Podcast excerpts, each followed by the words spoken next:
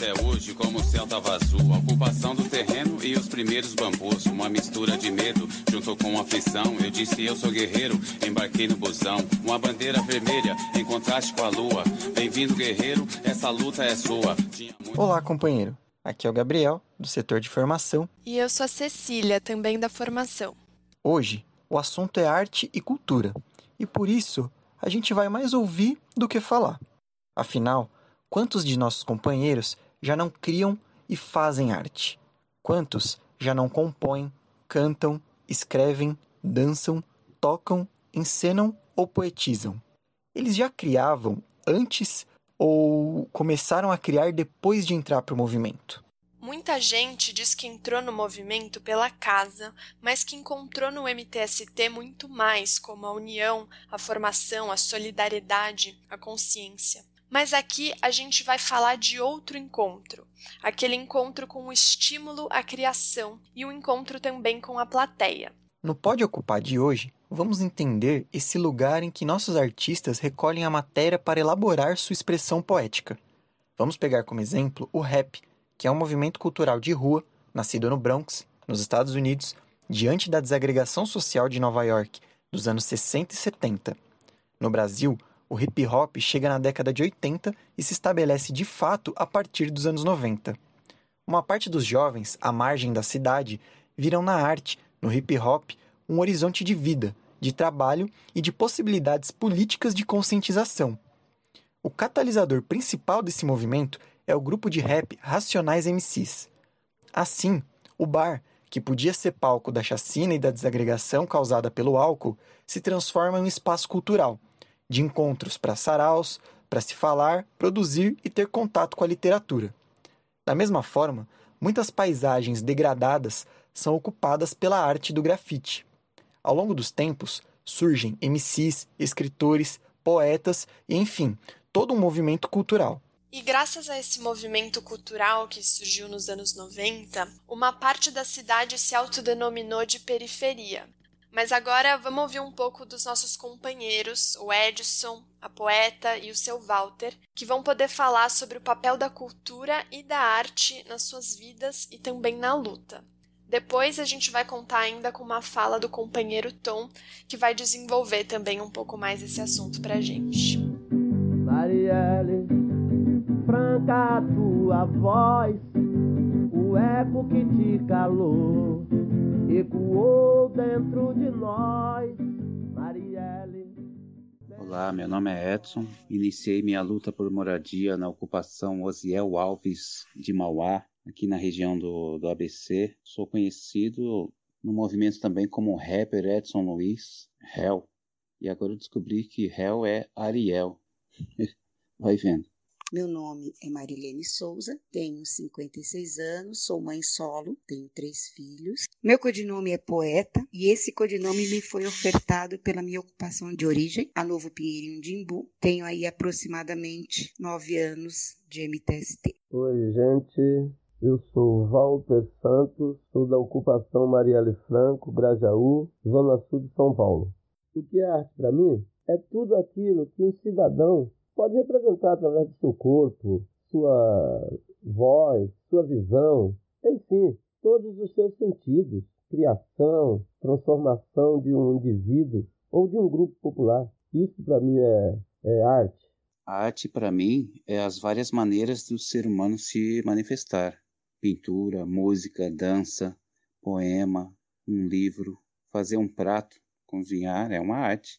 Mas você percebe que em todas essas formas de artes que eu citei, entre outras, o ser humano ele toca e transforma. Então o resultado é maior do que antes. É tipo como se um mais um já não fosse mais dois, são três ou mais, entendeu?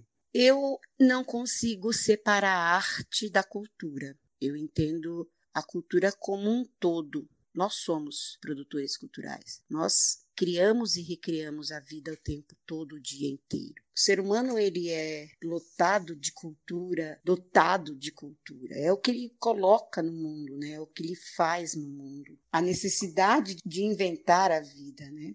Então a cultura ela, ela nos forma. Logo fazemos arte. Fazemos arte no momento que cozinhamos, no momento em que construímos nossas casas, no momento em que nos ocupamos em bater algum instrumento. Então a arte ela nos acompanha o tempo.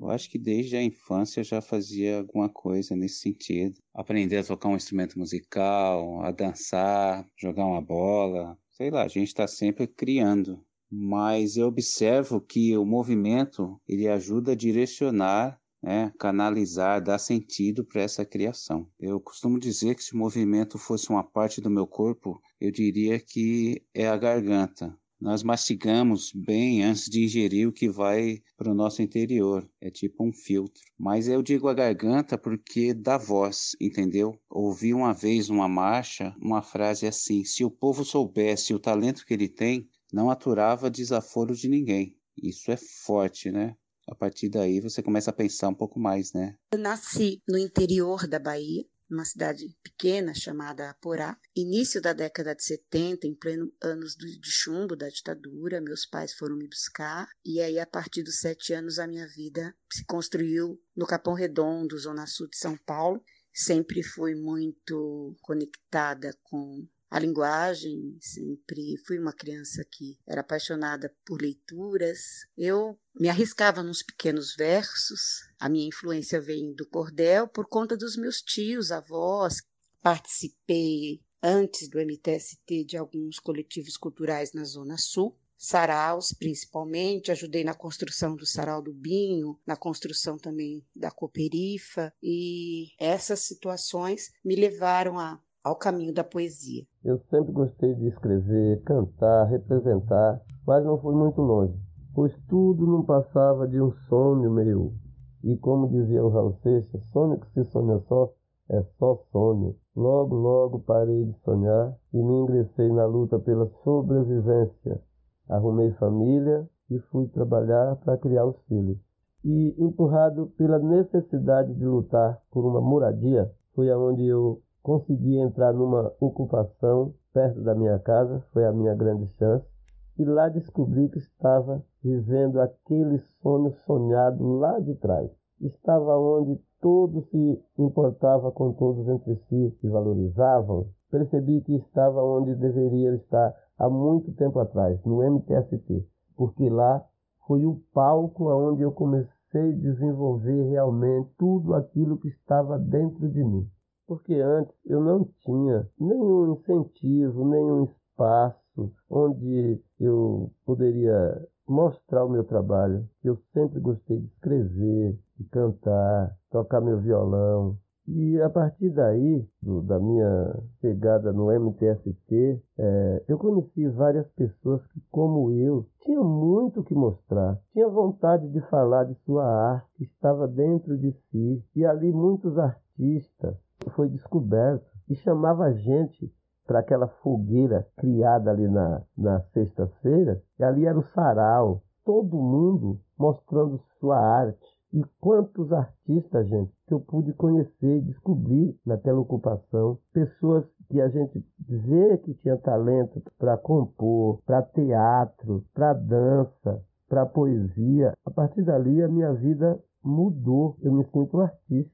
A minha inserção dentro do MTST colocou um ponto muito sério, que é de que maneira trazer a realidade para nos construirmos e nos organizarmos pelos nossos direitos. Sempre acreditei no engajamento cultural. Eu sempre entendi a relação da cultura como o bálsamo necessário para nos dar o fôlego, para acordar no outro dia, enfrentarmos as mesmas feridas, as mesmas demandas e levar através da, da arte. O capital ele, ele não se preocupa com quem não come, com quem não dorme, com quem não veste, com quem não tem acesso a, a nada. Por essa razão é que estamos construindo a frente de cultura do MTST. Até porque o sem-teto, ou ser sem-teto, ele se construiu dentro dessa periferia que, por mais que a ideologia dominante, por mais que a que a ideologia burguesa que põe goela abaixo um ritmo musical, a novela, nós nos reinventamos e falamos não queremos isso.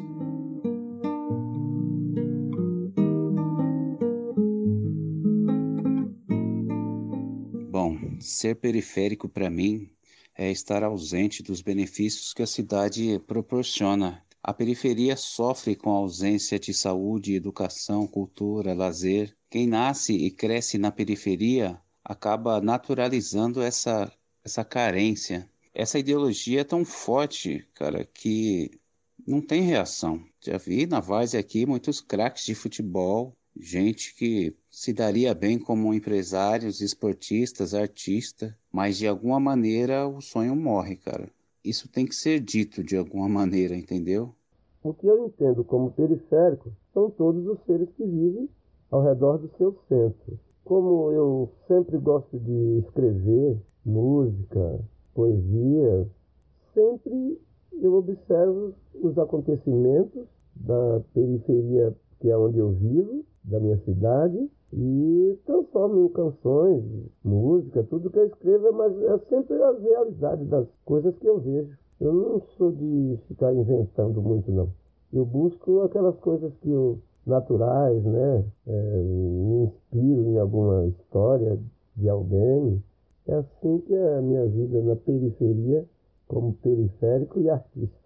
A periferia, ela é a riqueza total de produções. O ser periférico, ele carrega toda a potência de mudança, de transformações. Desde a infância, eu sempre achei de grande beleza. Eu vejo essa beleza. No momento em que íamos bater uma laje, ajudar a construir um determinado local, ou mesmo sempre achei de uma beleza muito grande as cordas de varal com as roupas né, coloridas tremulando, mães, umas ajudando outras, a ficar com os filhos enquanto vai para o trabalho, um ônibus de manhã carregando centenas de pessoas que vão realmente levar sua potência para o lado de lá da ponte. Quando eu terminei o ensino médio, na época fiz um vestibular para a PUC e fiz três anos de Ciências Sociais pela PUC, eu era bolsista. Eu era a aluna negra periférica, então o preconceito e os rótulos eram muito grandes durante o processo da universidade eu percebi que a poesia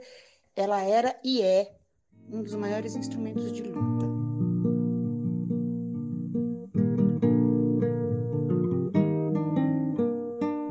A minha poesia, por ser muito conectada com o cordel, ela ela tem esse compromisso de denúncia da realidade. Não que eu tenha algum preconceito em relação à chamada poesia da elite, sem nenhum problema, até porque a linguagem é um território sem donos. Não é a, a palavra, mas é como você coloca essa palavra e a serviço do que e de quem. Tem coisas que não cabem palavras, né? Mas o que cabe a gente tenta falar, sim. Minhas palavras é a única arma que tenho para enfrentar a tirania de um sistema que gloriosamente é, vive da exploração do homem pelo homem. Minha palavra, sim, é um ótimo veículo de mostrar a minha revolta dentro da realidade que vivo. Só a minha palavra é capaz de, de, fazer com que as pessoas que vivem na mesma situação que eu, são os criadores de riqueza do nosso país, é, se juntar para enfrentar essa classe que trata a gente com descaso. Não tem outro meio, não tem outro jeito. Somos educados todos os dias com todos os veículos, todo o aparato da, da, da classe que nos explora, para que ficamos quietos, consentir, ver isso como normal. Mas não é. Temos sim a força da palavra para denunciar, para gritar, para nos juntar e enfrentar sim e construir a sociedade que nós merecemos a viver. Sociedade justa, sem a exploração do homem pelo homem. Eu imagino que toda pessoa tem algo interno que, se for tocado pela arte ou cultura, isso vai despertar e não tem volta. Mas as, as pessoas precisam ter é, o acesso, né? E isso é negado na periferia. Parece que o sistema sabe muito bem o que está fazendo ao negar o acesso a esses recursos a cultura e a poesia, ela não só ajuda, como ela esclarece, ela tem uma capacidade de renovação de consciência muito grande. Nós temos muitos depoimentos de companheiras e companheiros que, depois de um, um texto ou um determinado sarau, um evento que acontece dentro da ocupação, essa pessoa, ela no outro dia é outra. Ela fala: "Nossa, eu não, não eu não imaginava que pudesse ser assim". Temos depoimentos de companheiras que depois de um texto de Bertolt Brecht, depois de um texto de Mayakovsky, acordou. Temos companheiros que se juntaram em grupos musicais e começaram a trazer uma outra forma de poesia para a música. A tem uma capacidade incrível de mudar a vida do cidadão, melhorando sua comunicação, direcionando as pessoas para novas realidades, novas experiências, abrangendo seus mundos, reconhecendo suas capacidades. O, o, o, cidadão, quando ele começa a ter contato com a arte, ele se torna outra pessoa. Ele vê um mundo diferente, porque ele vê que ele está dentro da, da, da realidade da sua comunidade. A cultura e a arte na educação é uma coisa só, teria que caminhar junto. Às vezes eu me pergunto, pessoal costuma dizer, não, o, o, o meu filho não tem dom para ser músico, mas ninguém nunca perguntou para os filhos se, se tem dom para fazer matemática, português, história. E por que para a arte, que é uma coisa tão benéfica para o cidadão, tem tantas as barreiras? É, às vezes eu fico me perguntando, por que normal se carregar piano e nunca nele poder tocar?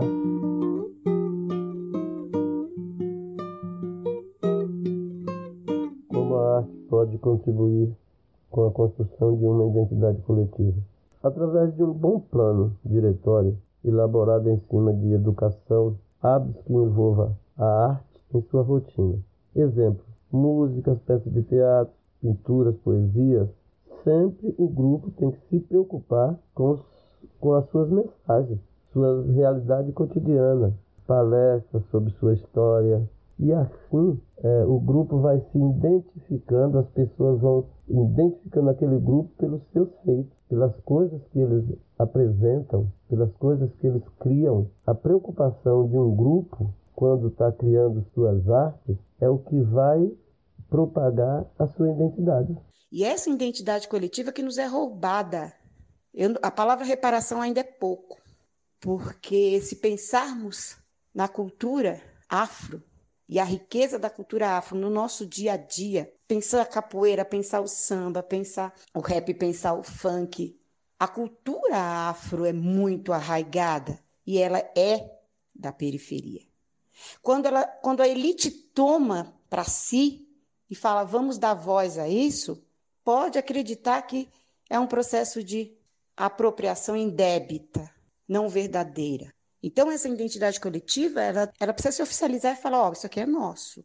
Então, esse compromisso de uma, de, uma, de uma identidade coletiva, de uma estruturação do que nós produzimos e levar isso para outras pessoas e, e dizer, olha, você pode produzir, você tem todo esse talento, você tem essa capacidade de, e você não precisa consumir essa arte, né?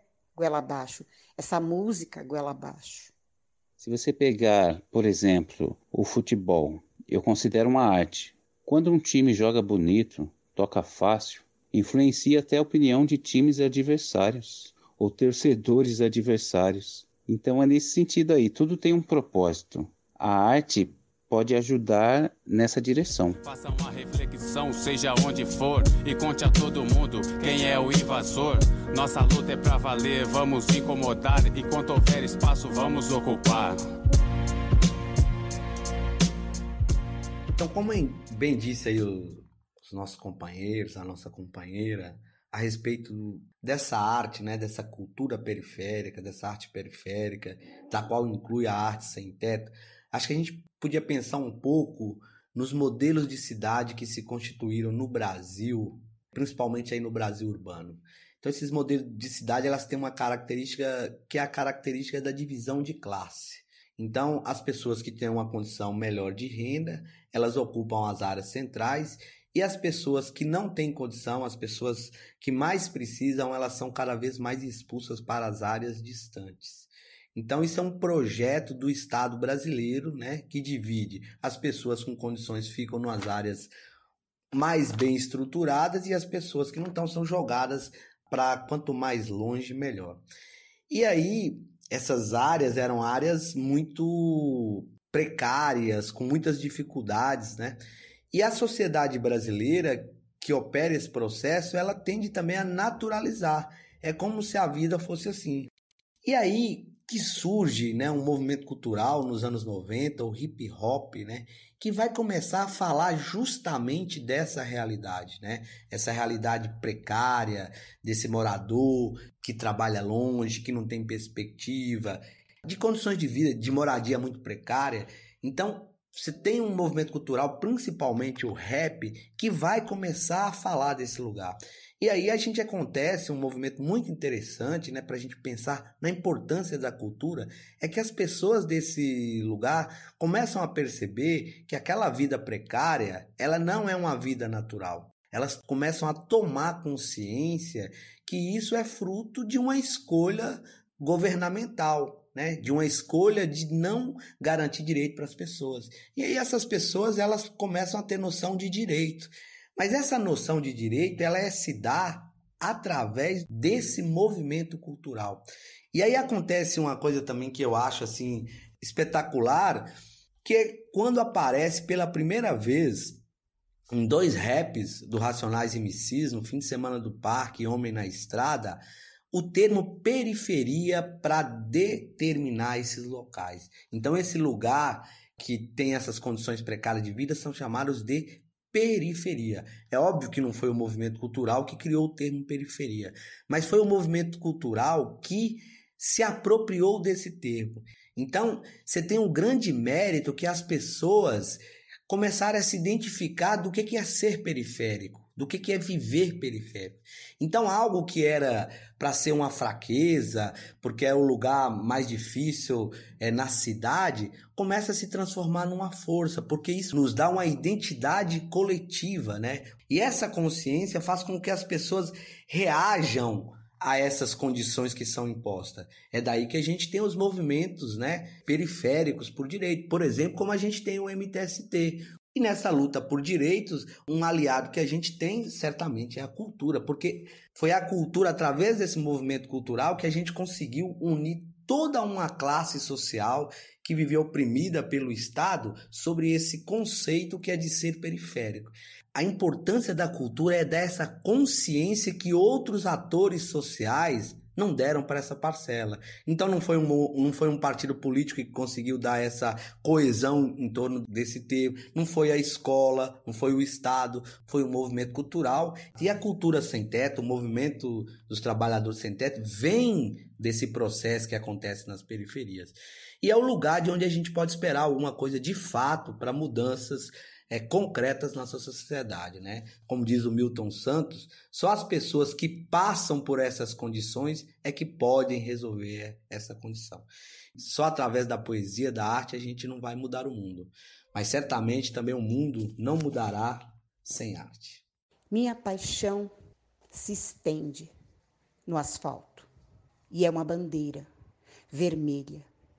Ela reúne, une, abraça e enlaça todos que buscam direitos, justiça, trabalho, reparo, todos que não aceitam a violência, o machismo, o racismo, a homofobia. Ela se faz inteira.